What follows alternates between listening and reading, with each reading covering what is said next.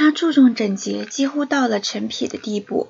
他的园艺工具使用过后都擦拭得干干净净，放置的有条不紊。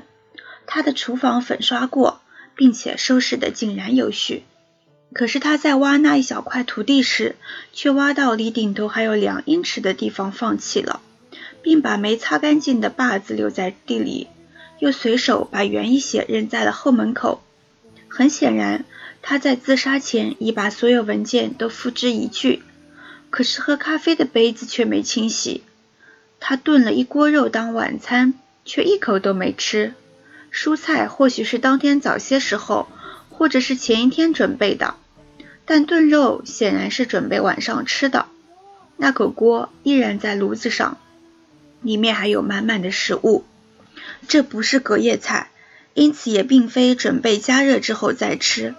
这无疑意味着他在准备炖这锅肉，并把它架上炉子之后，才决定要自杀。如果明知道自己活不到吃饭的时候，又为什么还要做饭呢？然而他又思忖。一个健康的年轻人，在经过一两小时的艰苦劳作之后，从外面走进来，有一顿热饭菜在等着他，又怎么可能产生厌倦、忧郁、痛苦和绝望的情绪，甚至自寻短见呢？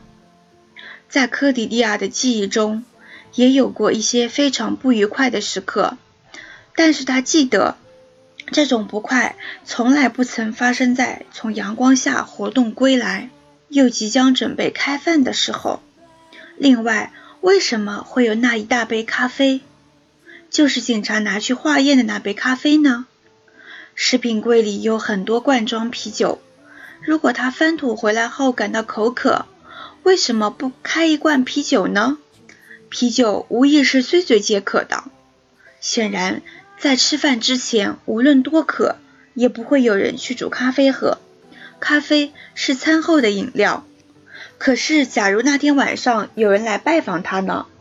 这个人不太可能是顺便路过，来带给他一个无关紧要的消息。这条消息肯定很重要，因为马克撂下了手中即将干完的活，把来人请进了屋里。这位客人大概不喜欢啤酒，或者不喝啤酒。这是否意味着来的是个女人？他知道这个人不会留下吃晚饭，但是会在农舍里待上一阵。于是他冲了咖啡。也许对方还打算回去吃晚饭。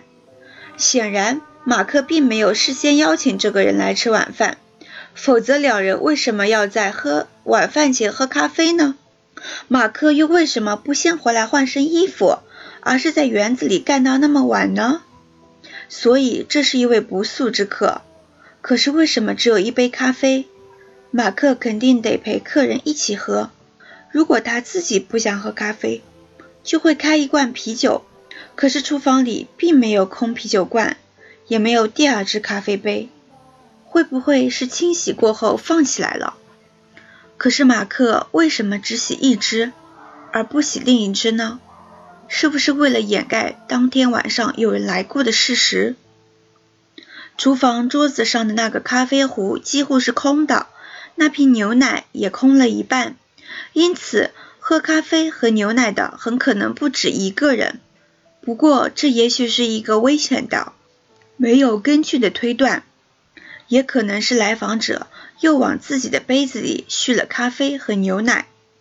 假设想掩盖当晚有人造访这一事实的不是马克，假设把另一只杯子清洗后放起来的也不是马克，假设来访者想掩盖自己的行踪呢？但是，倘若来人不知道马克准备自杀，那又何必费心去做这些事呢？科迪迪亚不耐烦地摇了摇头，这显然解释不通。如果马克还没有死，来者显然不会去洗那只杯子。如果马克已经死了，来访者只要销毁自己来过的证据就行了。如果来访者在离开农舍之前，马克已经死亡，并且被吊在那个钩子上，那这还可能是自杀吗？科迪利亚的脑海中突然冒出了一个词，一个尚未定型的字母组合。它突然闯进他的思维中心，而且第一次清晰地组成了一个血淋淋的词：谋杀。